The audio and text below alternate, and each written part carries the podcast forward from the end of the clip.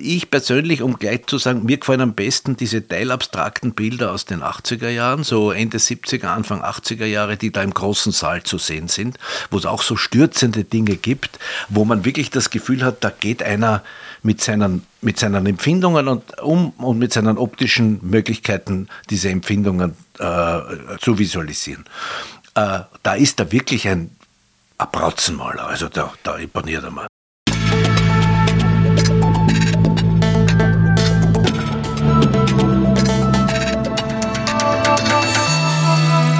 Ausgesprochen Kunst. Der Podcast mit Alexander Gieser.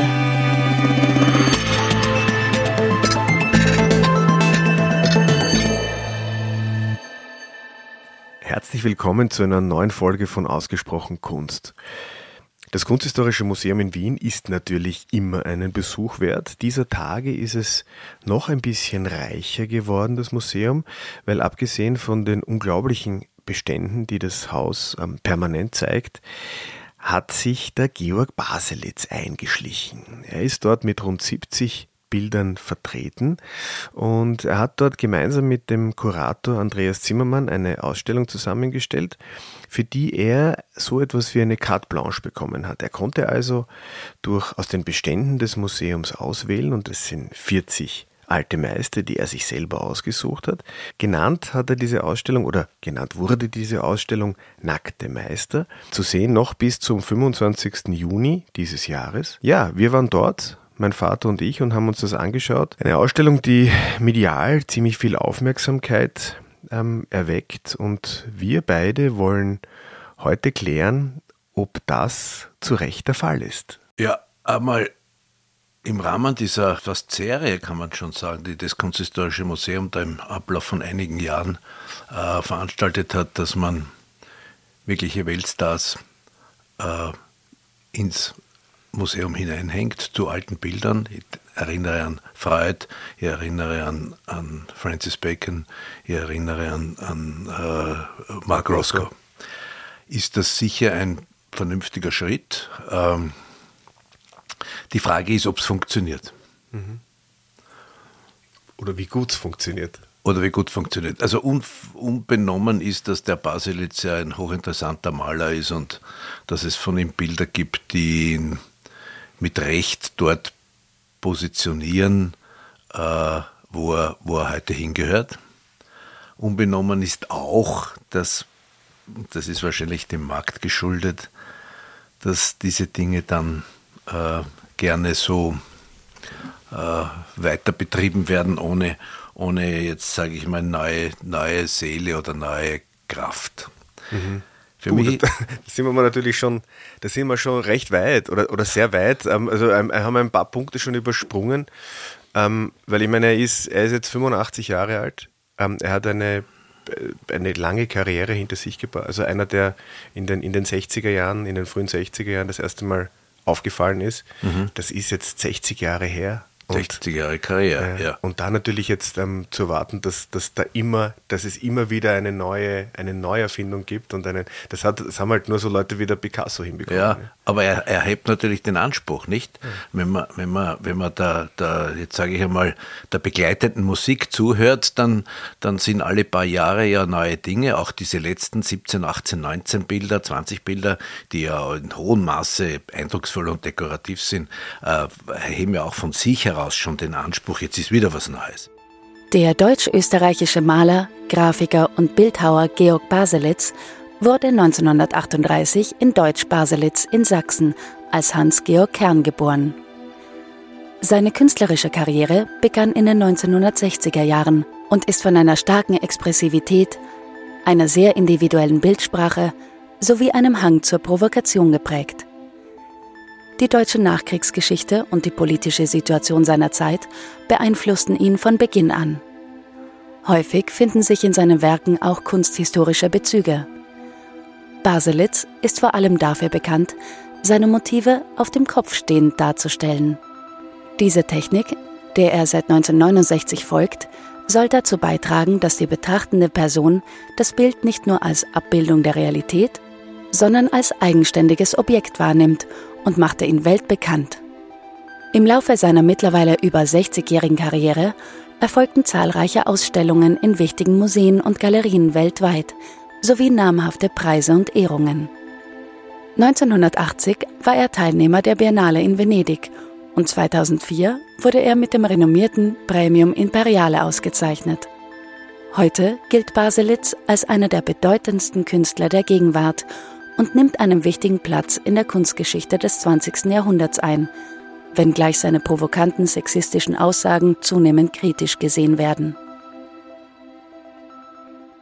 Ich habe insgesamt ein Problem, weil, weil es mir nicht logisch erscheint, grundsätzlich.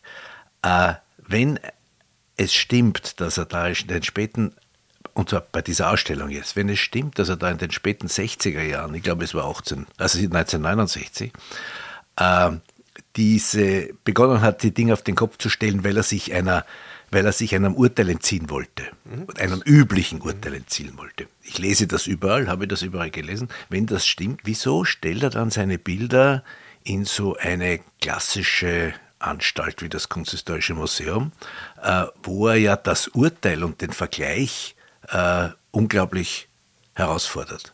Da geht bei mir was nicht zusammen. Mhm. Ja, aber auch, das ist zumindest auch ein bisschen rausgekommen, er, er, er scheut ja auch ein bisschen dieses, diesen Vergleich, weil ähm, er, er konnte sich ja auch selber aussuchen, was er da, was er da zu seinen Bildern dazuhängt und, und deswegen nimmt man dem ja dann schon so mal ein bisschen das Potenzial der Kontroverse. Ja, aber er hat natürlich ausgesucht, er hat ausgesucht Bilder, die die, die sich auch mir jetzt nicht ganz erschließen. Auf der einen Seite natürlich große Namen, große Kunstwerke und auf der anderen Seite zweit- und drittklassige Künstler aus der Sekundärgalerie, die ihm vor allem motivisch interessiert haben.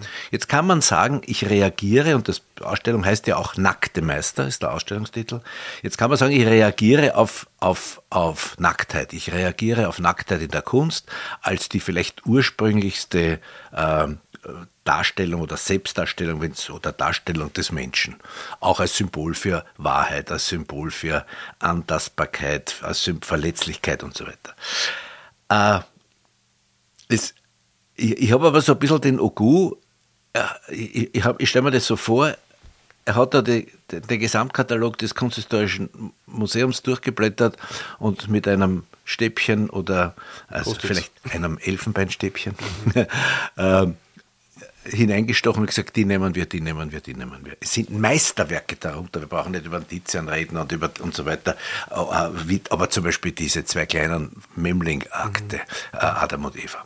Und dann dazwischen sind wieder Bilder, die, die wo ich mir denke, also das Bild würde nicht einmal ein Provinzmuseum in, in was nicht, Wuppertal. Kann, Wuppertal. Ich weiß nicht, ob das Provinz ist. Nein, aber wo auch immer. Also. Ja. Und, dann, und dann noch ein Satz, also das hat mich schon ein bisschen irritiert. Und dann auf der einen Seite so von sich zu geben, das haben wir von diesem wunderbaren, großartigen äh, äh Ausstellungskurator Zimmermann. Andreas Zimmermann. Andreas Zimmermann, also wo ich wirklich sagen kann, ich habe dem zugehört und mit großer Begeisterung zugehört, auch bei der Pressekonferenz. Äh, wenn uns der vermittelt, dass es also viele Maler gibt, die er mag, aber zwei mag er ganz besonders nicht, äh, nämlich Bruegel und Raphael. Dann denke ich mir, vielleicht ist das jetzt nur Marketing-Anarchie, äh, mhm. äh, weil ernst nehmen kann man sowas nicht. Und wenn es ernst genommen wird, warum man sich dann zum Beispiel dieses sehr raffaeleske große Bild von dem Garofallo, diese Auferstehung Christi, mhm. die ganz Raphael, äh, das ist halt der Nocker de Christus drauf, ausgesucht hat und das links und rechts oder umgibt mit so, mit so äh, goldschwarzen Bildern, die sagen wir eher dekorativen Charakter. Irgendwie läuft da manches nicht zusammen. Gut, aber da haben wir dann, also wir hatten ja die Möglichkeit nach der Pressekonferenz auch die Ausstellung anzuschauen. Und da war auch die Direktorin des Hauses, die Sabine Haag, und die hat uns ja gesagt, dass er eigentlich dieses von dir jetzt angesprochene Altarbild, den wie? Garofalo, Garofalo, Garofalo gerne ähm, aus, äh, gerne weg, also nicht in der Ausstellung gehabt hätte, aber da hat es geheißen, es ist nicht beweglich und das muss jetzt da bleiben. Also, ja, dann hängt man es zu. Also ja. wenn, man, wenn, man, wenn, man, wenn man wirklich etwas zum Ausdruck bringen will, dann sage ich, okay, wenn es nicht weggeht, dann hängen wir es zu. Aber er baut es ja dann ein. Ja. in, in, einen, in eine Hängewand. Mhm. Also, oder sagen wir, das hat dann, glaube ich, der, der Arrangeur gemacht, ja. aber er hat Bilder dazu geliefert. Aber da ist jetzt eine Frage, wenn du sagst, ähm, das, also darf man den Raphael, muss, muss man den Raphael ähm, mögen?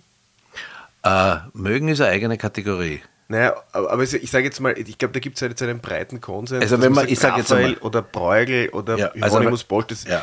Es geht ja, schau, das aber Problem es interessiert ist, ihn halt nicht. Nein, es interessiert ihn nicht, weil er ja nicht über die Malerei kommt, sondern über die Inhalte, nicht? Der Zimmermann hat gesagt, den Raphael, äh, den, den Bruegel mag er nicht, weil er so kleinteilig ist und mhm. dauernd Geschichten erzählt. Ähm, es gibt Bilder, die keineswegs kleinteilig sind und einfach großartig. Gut. Äh, den, den, den Raphael mag er wahrscheinlich aus ähnlichen Geschichten nicht. Ich weiß nicht, ob er seine Porträts je gesehen hat mhm. oder so. Ähm, wenn man, wenn man, ich denke, Malerei sollte man beurteilen nach ihrem, Künstler sollte man beurteilen nach ihrem Vermögen, mit der Welt fertig zu werden, optisch. Und jetzt nicht mit ihrer Vorliebe für, für, für, für Motive. Mhm. Das ist halt, das ist für mich die einfachste. Der Sonnenuntergang ist auch ein schönes Motiv und der röhrende Hirsch, nicht?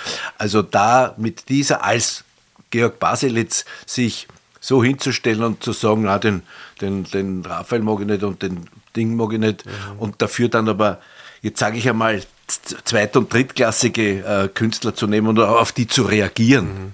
Nicht? Ja, na gut, da stellt sich für mich die Frage, hätte, hätte sich der ähm, Raphael den Baselitz ausgesucht? Ähm, als, als ähm, Mitaussteller. Ähm, äh, und es gibt ja durchaus auch Leute, die, die jetzt den Baselitz nicht gut finden. Also ich habe jetzt in, in den vergangenen Wochen mit vielen Leuten gesprochen. Ja.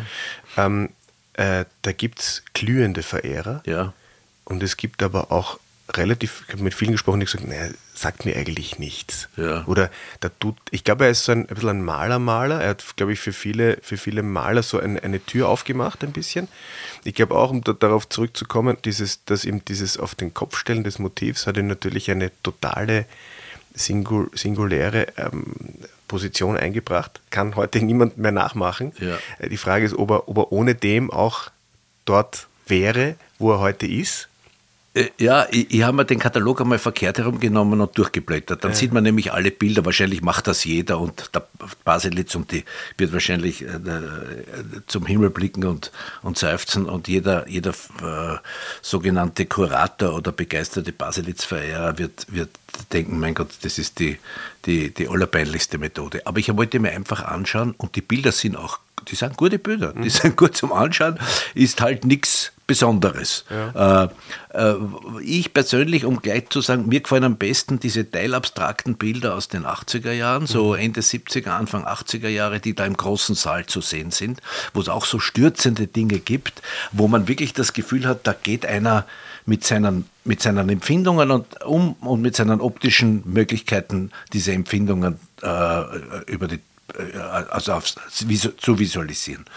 Äh, da ist da wirklich ein ein Bratzenmaler, also da, da imponiert er mal. Äh, wäre ja auch so die Mitte seiner, seines, seines, seines schöpferischen Lebens ungefähr. So, ja, also das ist das, das ist 40 Jahre das Frühwerk, obwohl man ja. das natürlich sagen muss, also diese, diese Heldenbilder aus den 60er Jahren, das sind natürlich sehr stark, gefallen ja. mir gut, auch dieses, die, die, die, die, große Nacht im Eimer, das, das, ja.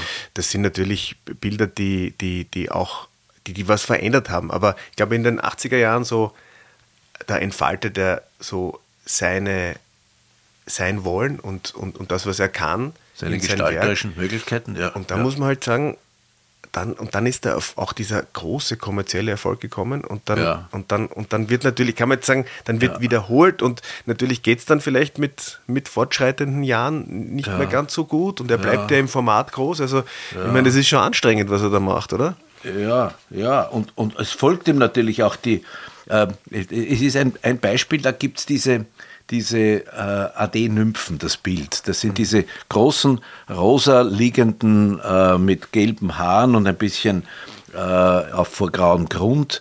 Ähm, äh, die liegen da im quasi ein Rechteck bildend und sind jetzt Auseinandersetzungen, wie uns der an sich sehr kluge Katalogtext ja auch äh, zeigt und aufzeigt und Auseinandersetzungen mit so zwei Aktdarstellungen des, eines gewissen Malers Ravestein. Äh, Dirk Ravestein, ein äh, um 1600 agierender, sage ich, Spätmanierist, der ein Feinmaler ist wie Gut, also der alle möglichen Versatzstücke nimmt, der fladert beim Tizian, der fladert dort und so weiter, malt ganz gut, ist sehr erotisch. Jetzt verwendet der Baselitz diese beiden Figuren mehr oder weniger ganz ähnlich und äh, malt da ein riesengroßes, schlecht gemaltes Bild. Und alle da werfen sich, weil er sich so auseinandersetzt mit dem Spätmanierismus. Und das ist für mich der Punkt, wo ich sage, ob ich jetzt mit kann oder nicht mit kann, ich will da nicht mit, weißt mhm. du? Mhm. Äh, das sind, das sind, er hat so viel bessere Bilder gemalt, als dass er mit diesem fast Schnickschnack mich eher verärgert. Mhm. Da muss man aber, da muss man jetzt Folgendes sagen. Es sind 70, 70 Baselitz-Bilder ja. in der Ausstellung. Wir haben beide das Gefühl gehabt, zu viel. Es ist ein bisschen weniger, hätte, hätte da mehr Sinn gemacht. Ähm, und die Auswahl der Bilder war auch seine Entscheidung. Also es hat ja auch geheißen, das Museum hat dem Georg Baselitz eine Carte Blanche, Carte Blanche ja. ähm, in die Hand gedrückt und da, da, muss man dann halt sagen, dann, das muss man dann halt akzeptieren. Also ähm, was, und das Gefühl habe ich auch, es, es fehlt, glaube ich, für mich so eine, so ein, ein, ein, ein Gegenspiel, so, ein, so, ein, so eine kuratorische ein, ein bisschen ein kuratorischer Gegenwind, der auch so jemanden wie dem Georg Baselitz einmal sagt, na, also das machen wir nicht so. Ja. Das, das soll sich halt einer trauen, nicht? na gut, das ist halt so. Ich meine, der Baselitz ist der Baselitz. Ne? Also, aber die, diese, diese, ihm, ihm da eine Carte Blanche auszustellen, ist, ist, mag ein Fehler sein. Ja? Vielleicht hat er, hätte er es sonst nicht gemacht, kann ja auch mhm. sein. Ähm, aber das kommt dann dabei raus. Ja? Weil letztendlich, und das, das wird ja auch deutlich, so wie wir ihn kennen, so wie er sich gibt, wo, wie, er in Interviews ist, da ist schon eine gewisse, also eine gewisse Eitelkeit natürlich da. Der ist sehr von sich überzeugt. Ich meine, wenn man, wenn man so, wenn man Malerfürst genannt wird, das kommt ja auch nicht von irgendwoher. Also das ist schon so, auch so ein Typ. Ja? Und wenn man so, so einen Typen dann sagt, mach mal, ähm, dann, dann dann bekommt man halt das, dann kommt man, bekommt man halt den Baselitz. Ja? Und ich glaube aber, dass da ein paar Prozent fehlen. Und ich glaube, man hätte aus dieser Ausstellung mehr rausholen können, wenn man, wenn man da ein bisschen eine, eine, eine kuratorische Linie noch hineingebracht ja, hätte. Wobei man, das klingt jetzt so, als würden wir dem Zimmermann einen Vorwurf machen. Der hat ja, der, da gibt es ja keine Vorwürfe zu machen, denn er hat ja, er hat ja wirklich äh, aus dem, was er, was er da hatte, das Beste gemacht. Mhm. Ich finde nur, mit Verlaub manches ein bisschen größenwahnsinnig.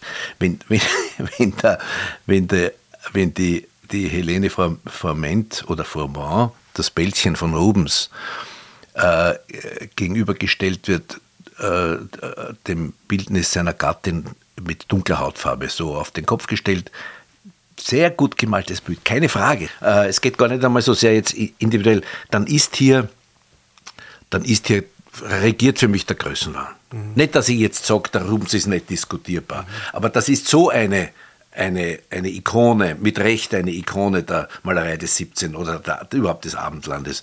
Äh, da muss der Baselitz auch eine seiner Ikonen hinstellen. Und das ist jetzt nicht unbedingt der Ikone. Mhm. Und die, die, die Großartigkeit dieser Ausstellung besteht für mich ja in wesentlichen Dingen, ich muss nur aufpassen, dass ich nicht zu sehr schimpfe, aber mhm. die Großartigkeit dieser Ausstellung besteht vor allem in den großen Formaten es erdrückt einen in diesen weiteren Sälen, wenn dann diese späten, jetzt in den späten Zehnerjahren gemalten oder nicht einmal gemalt, sondern äh, äh also abgedruckten, äh, äh, frottierten Frottagebildern, ähm, Abklatschbilder. Abklatschbildern, nicht? Wo dann also äh, drei, vier Riesenformate mit doppelten und einfachen Figuren äh, auf einem dunklen Hintergrund, dann, das sind alles jeweils einzeln beeindruckende Geschichten. Mhm. Nicht? Aber wenn das dann da äh, irgendwie wie Spätrom. Nicht? Rom hat dann auch nur mehr Architektur gemacht mit zwei Meter dicken Säulen und 15 Meter hoch und 47 Säulen, sodass mhm. man auf jeden Fall erschlagen war. Ich meine, auf jeden Fall einmal beeindruckt ist. Ja. Naja, beeindruckt ist, ja. Und viele Leute trauen sich ja äh, bei der schieren Größe dann nicht mehr aufzeigen und sagen, na, das ist, ich finde das, ich finde das. Mhm.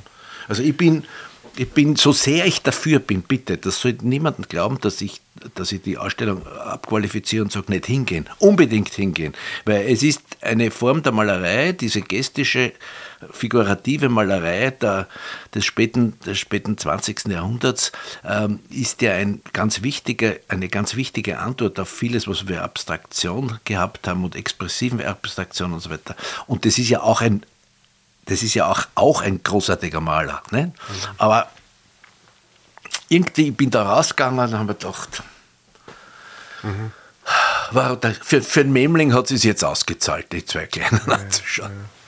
Naja, das ist halt, glaube ich, immer die Frage, was, was duldet der Meister an seiner Seite. Ja. Ähm, ich glaube, 70 Bilder vom Baselitz, ich habe mir jetzt das auch durchgelesen, so die, die, die, die Ausstellungsliste des Georg Baselitz, die liest sich ja relativ ähm, beeindruckend. Oh, ähm, steht, ja. Und ja. ich sage jetzt mal, das Kunsthistorische in Wien hat natürlich auch ähm, da wird er sich, also wenn jetzt, wenn da jetzt an, anruft ein, du hast ein, ein Provinzmuseum, dann würde er sagen, nein, mache ich nicht. Ja. ja. Aber ich glaube, das Kunsthistorische, da hat er, hat er sich wahrscheinlich relativ schnell dazu äh, entschlossen, das zu machen. Ja, ja. Ähm, ich habe so das Gefühl, man hätte, man hätte aber eigentlich auch nur eine Baselitz-Ausstellung machen können, ähm, weil, diese, weil diese Interaktion zwischen den, zwischen den Beständen des KHM und des Baselitz auch irgendwie nicht wirklich funktioniert. Es ist auch für mich nicht gleichberechtigt, weil dann hängen Bilder ganz oben, ähm, die kann man sich auch nicht anschauen.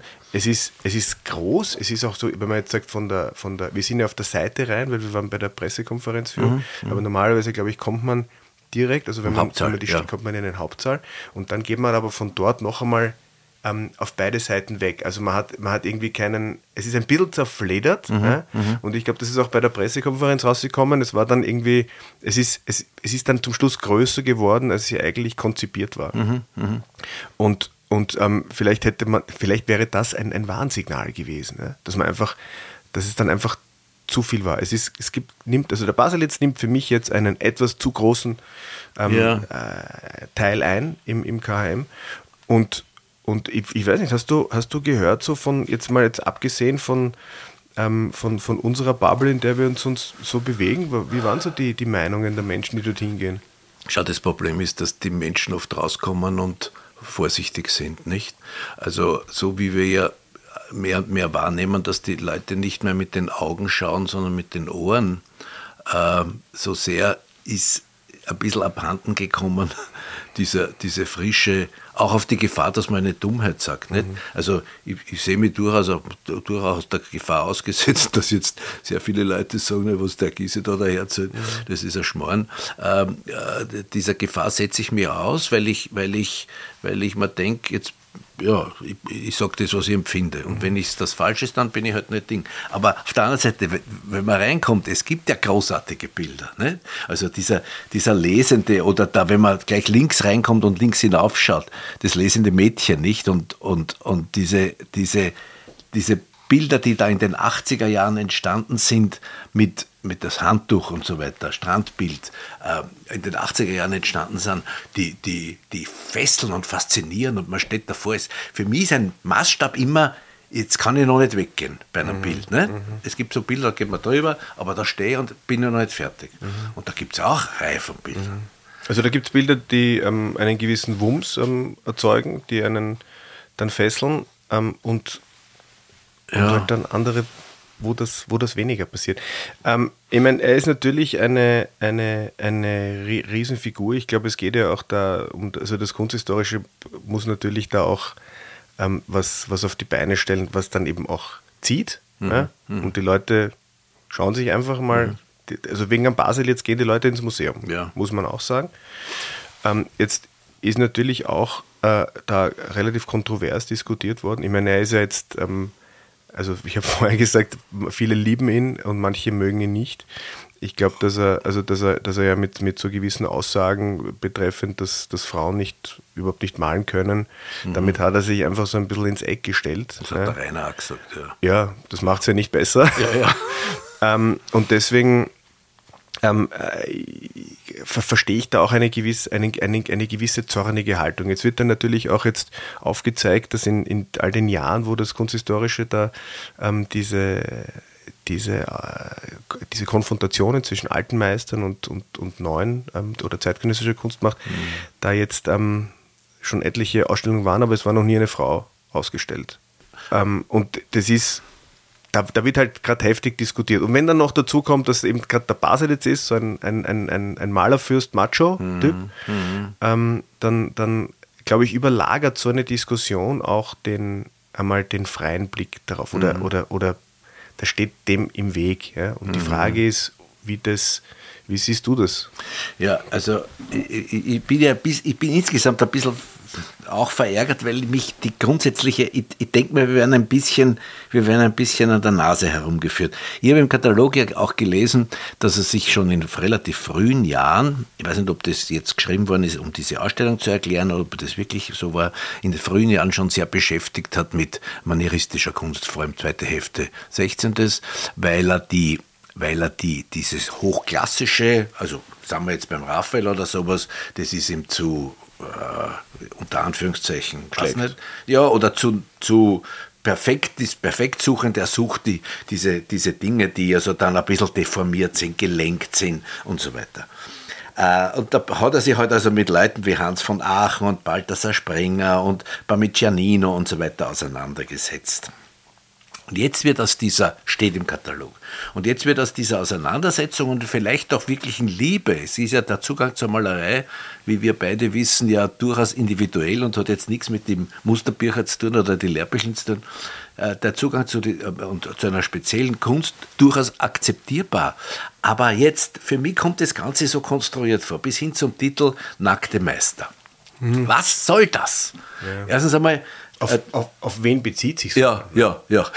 Er hat natürlich ein paar Nackerte und er verwendet die Nackerten, das war sein Kriterium. Im, im, äh, mhm. Und ich, irgendjemand hat dann gesagt, er ist so stolz oder war so stolz, weil Wien, äh, das Kunsthistorische Museum, das Museum mit den meisten Nackerten ist. Mhm. Und das hat zu tun mit dem Rudolf, dem Zweiten, der in Prag gesessen ist und halt dort Aachen und Spranger und, und solche Leute gefördert hat.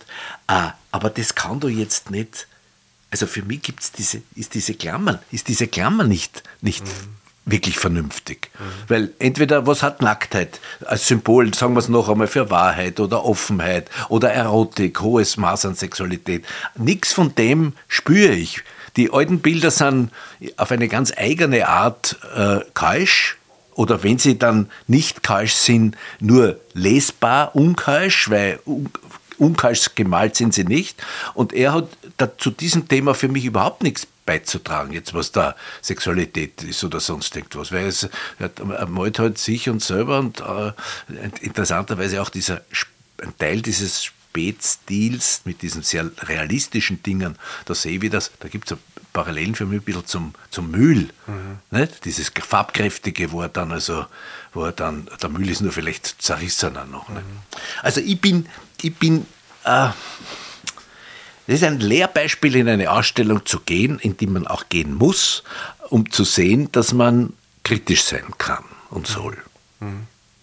Ja, ich weiß nicht, ich glaube, es ist ja auch eine, es ist ja jetzt aber auch nicht unbedingt die Aufgabe des Kunsthistorischen Museums, jetzt da eine Museums da jetzt eine Ausstellung auf die Beine zu stellen, die ähm, dem Baselitz äh, irgendwie in, in ein neues Licht drückt oder dokumentiert. Ich glaube, dazu werden ja die Museen, Museen moderner Kunst aufgerufen. Das passiert ja auch. Ich glaube, dass das auch, auch jetzt nicht unbedingt als gedacht ist als Ausstellung, um den, um den Baselitz dann zu begreifen in seiner Gesamtheit. Das ist, es sollte, eine, es sollte ein, ein Dialog sein zwischen alter und neuer Kunst. Und natürlich können sich die alten Meister da jetzt nicht einbringen, der Baselitz kann es. Aber ich glaube, es sollte von immer stark von außen kuratiert sein. Also sollte jemand kommen und sagen, ich suche mir die Bilder aus aus dem KM und ich suche mir die Bilder aus ja. vom Baselitz. Und, und ich glaube, dann könnte das auch besser funktionieren. Aber ich glaube, da, dass da ein bisschen das Ego des Künstlers im Weg ist. Ich, ich gehe noch einmal zu meinem Anfangsstatement. Es ist ein grundlegender Irrtum zu glauben, wenn ich flüchte wenn ich das Urteil flüchte, das herkömmliche, und ich sage mal jetzt am Kopf stelle, um es banal zu sagen, mich dann trotz so, so einem Vergleich, dann, dann, dann stimmt was an der, an der Ausstellungsfragestellung nicht. Das, das, dann müsste ich eine Ausstellung machen mit Bildern, die ähnlich versuchen, sich zu entziehen einer, einem, einem unter Anführungszeichen herkömmlichen Urteil. Weiß ich jetzt nicht. Aber, aber das ist für mich mit Verlaub ein Marketing-Gag. Mhm. Eines auch eine Verehrung oder sagen wir eine, ein Kotau vor einem 85-jährigen außerordentlich verdienstvollen Künstler, weil er gehört zu den großen deutschen Maler. Äh, muss nicht alles sein, aber er gehört zu den großen. Deutsch-österreichischer Maler. Ja, ja, aber er lebt jetzt in Salzburg. Salzburg. Ja, gut. Staatsbürgerschaft. Hat sogar Staatsbürgerschaft. Na gut, bitte. Wir haben dem Brecht auch einmal eine Zeit lang die Staatsbürgerschaft gegeben, mhm. haben jetzt dann wieder genommen. Mhm. Also die Staatsbürgerschaft alleine ist, Europäer würde mir mhm. besser gefallen. Also ich bin da, ich bin da, es ist halt spektakulär, es, die, man sieht ja auch die Zeitungen reagieren, mhm. ein bisschen, äh, wie soll ich sagen, äh, fragend auch. Also es gibt keine wirkliche Zeitungs- also keine Meinung, keine, mhm. keine massive, weder so noch so. Aber wir sollten uns, wir sollten uns trauen und ich, wir sollten auch die, unsere, unsere Zuhörer einladen, hinzugehen und das äh, zu überprüfen. Wobei es durchaus, Interpretation von Kunst ist ja immer mit dem eigenen Ego verbunden. Nicht alles, was wir sagen, gilt einmal aus unserem Aspekt. Vielleicht kommt jemand und sagt, ja, das ist es ich sehe das und das und das. Und das ist ja auch eine Möglichkeit. Nicht? Mhm. Also die Wahrheit haben wir ja nicht mit Löffeln, nicht einmal mit einem kleinen Löffel oder auch nicht mit der, mit der Messerspitze gefressen. Mit den, äh, mit den Stäbchen vielleicht. Mit den Stäbchen, ja, auch eingedunkt. Mhm. Also diese, diese, dieses sich messen, aber vorher schon ausgestiegen sein, ursprünglich, durch diese radikale Entscheidung vom Messen, das geht für mich nicht zusammen. Ja. Na, ich meine, das ist ja, das ist ja klar. Ich meine, dass wir hier ähm, unsere unsere ähm, Meinungen ähm, kundtun. Ähm, das, das, wiederholen wir ja immer. Also wir erheben ja jetzt hier nicht den Anspruch, ja. Ähm, die, ähm, die, die letztgültige Wahrheit hier irgendwie ähm, festzuhalten. Ja, ja. Aber, aber es, es ist zumindest für mich, wir wollten, wir haben das schon lange gesagt, wir müssen jetzt endlich einmal eine, eine, eine Ausstellung im, im, im KHM besprechen, auch wenn wir mit, wenn ich mit Ganymed, die Jacqueline Kornmüller war ja schon mal da, ja. Ähm, aber es ist, und ich glaube, es wäre ja prädestiniert, es ist ja wie gemacht für uns, weil wir sind ja auch, wir leben ja auch in diesem Spannungsbogen zwischen alt und neu und wie das, wie das funktioniert, aber, aber es ist halt, es ist halt, ich glaube, und ich komme, ich, ich, ich reite jetzt ein bisschen drauf herum, du kannst es nicht du kannst es nicht in die Verantwortung des Künstlers legen. Ähm, weil, weil da gibt es immer ein, das, das, wird dann immer ein bisschen in die eine oder in, in die eine Richtung wird es dann halt zu dominant. Und, und deswegen, deswegen ich, meine, beim, beim Mark Rothko oder beim, beim Lucian Freud oder beim Francis Bacon hatte man das Problem nicht, weil die waren damals alle schon ähm, tot, oder? Ich glaube auch Lucian Freud war damals, also das zumindest relativ knapp. Ähm, aber ich glaube, das, das habe ich so mitgenommen, als da spürt man zu viel, zu viel die Handschrift des Künstlers noch drinnen. Ja. Auch in der, in, der, in der Ausstellung selber. Aber bei den, also ich nehme mal den Roscoe aus, weil der ja abstrakter ist, aber sowohl beim Bacon als auch beim Freud äh, konnte man ja auch zurückgreifen aus auf wirkliche Auseinandersetzung mhm. der beiden mit der alten Kunst. Nicht? Also Bacon mit den Kardinäle, äh, der, der, der Lucian Freud, dieses, zum Beispiel dieses Selbstbildnis mhm. mit der Palette.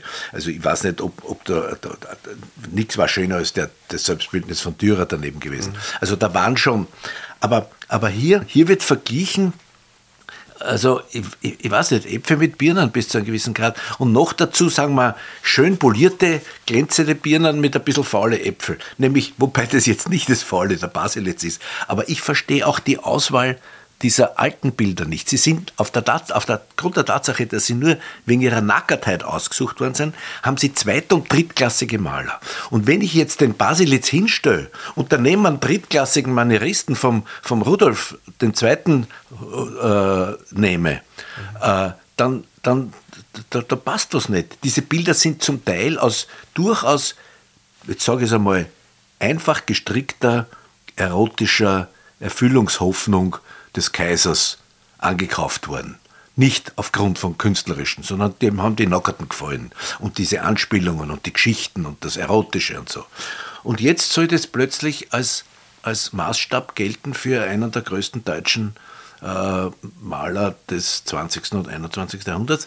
Da geht was nicht zusammen. Da ist für mich eine, ja, nicht immer so. Es gibt wunderbare Beispiele. Nicht? Also das auch, funktioniert ja auch. Ja, es, auf, auf manchen funktioniert es ja auch wirklich gut. Nicht?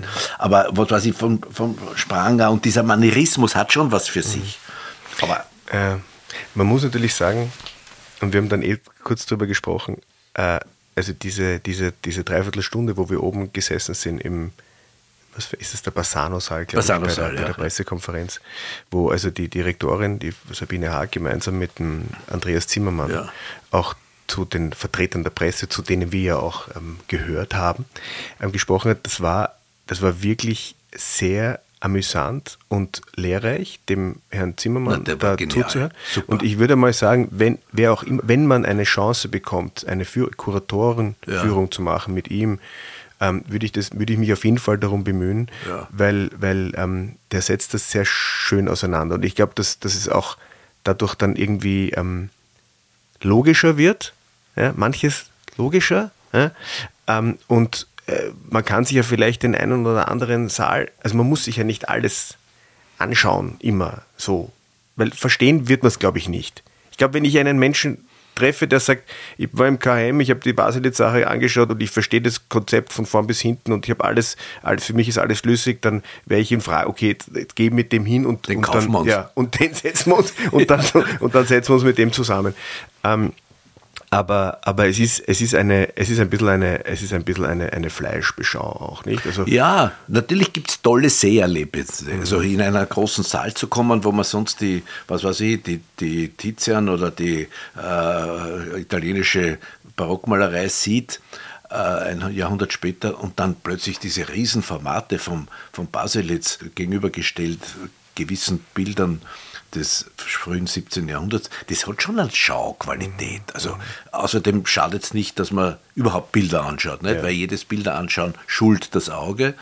Äh, aber es sollte nicht kritiklos sein, nicht? Also man muss ja halt schon aufpassen, diese ganzen Blockbuster-Geschichten führen ja dazu, dass man sich nichts mehr sagen traut, weil es wird einem serviert, jetzt kommt alle, was auch Munch und, und Picasso und Cézanne und, und so weiter und so weiter. Und das ist gleichsam schon ein Auftrag, äh, in Erfurt zu erstarren. Mhm. Ich, so, so toll, du weißt, wie ich den Picasso mag, du mhm. weißt, wie ich die Malerei mag oder wie wir die Malerei mögen, aber in Erfurt erstarren äh, ist nur eine Möglichkeit. Nicht? Ja.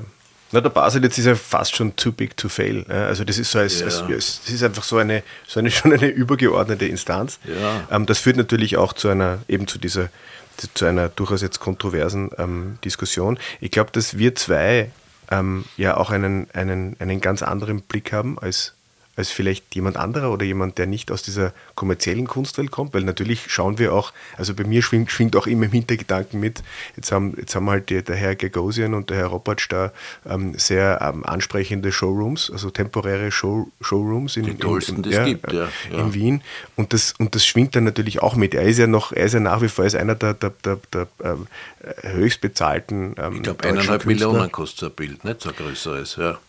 Ja, wenn du das kriegst. Ja, ja. Ähm, und ähm, ich glaube, dass, dass wir einen, einen ganz eigenen Blick haben und ich glaube, dass, diese, dass dieser, dass, dass diese die Frage, die jetzt aufgeworfen dann auch wird, wie das jetzt grundsätzlich ist mit Basel jetzt im KHM oder Männern im KHM, wieso da keine Frauen ausgestellt werden, dass, dass, dass wir da vielleicht ähm, gar nicht so ähm, äh, die, die, äh, ich weiß nicht, die den Zugang finden, das auseinanderzusetzen. Ne? Vielleicht, vielleicht, vielleicht holen wir uns dann noch jemanden irgendwie an Bord, mit dem wir dann auch irgendwie ähm, darüber sprechen können. Ähm, Ratsam ist auch der Erwerb des Katalogs. Mhm. Und einer der ersten Aufsätze ist von der Daniele Hammer Tugendhat. Da schreibt sie über Nacktheit, Körperideale und Positionen in der bildenden Kunst. Es hat gar nichts mit der, kaum was mit der Ausstellung zu tun, sondern sie schreibt über diese Zeit, äh, die sich Baselitz hier offensichtlich jetzt zum Vorbild genommen hat. Und es ist ein außerordentlich kluger, augenöffnender, äh, kluger und augenöffnender Aufsatz. Allein schon diesen Beitrag gelesen zu haben, zahlt sich den Erwerb des Kataloges aus. Und man geht ja, und das soll es ja sein, wenn man in was hineingeht, sollte man auch ein bisschen gescheiter rausgehen. Und, Und ein Besuch dieser Ausstellung in Kombination mit diesem Katalog und mit dem offenen Schauen ist ja ein, auf jeden Fall ein Gewinn.